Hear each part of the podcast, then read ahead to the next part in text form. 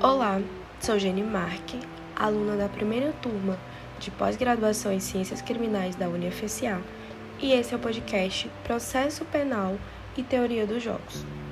Então, a teoria dos jogos aplicada ao processo penal busca-se compreender como estabelecer as expectativas de comportamento dos jogadores internos e externos ao jogo processual, capazes de, a partir deles, indicar as regras do jogo, mapeando as recompensas e estabelecendo as táticas e estratégias dominantes e dominadas em face de jogadores processuais reais.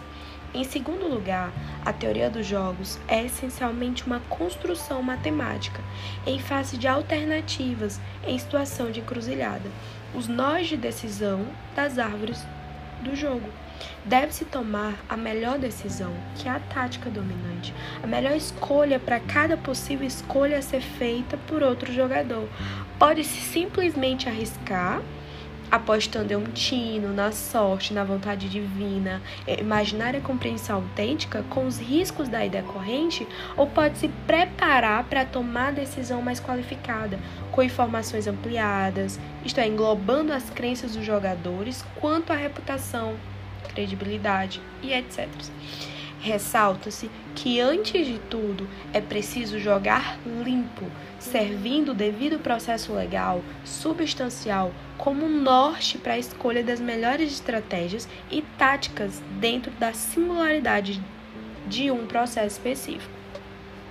Por fim, a teoria dos jogos servirá de metáfora ao processo penal, que se deve inventariar as cartas probatórias existentes e possíveis a, seres, a serem produzidas, pensar estrategicamente e saber jogar, alinhando aspectos cognitivos, argumentativos e técnicos, pressupõe o conhecimento do aparato normativo e suas múltiplas possibilidades de sentido. Deve-se estudar não só os autores, doutrinadores ou tribunais que se gosta, mas principalmente o que não se gosta, porque pode ser justamente esse que o jogador acolhe e ele que você precisa convencer. Já pensou em conversar sobre imputação objetiva com quem não sabe o que é? O diálogo é de surdo. Reside na possibilidade de elaborar uma teoria, mente e cérebro dos demais jogadores, o desafio da interação, a saber, uma teoria e evidências de como pensa o demais que interage conosco.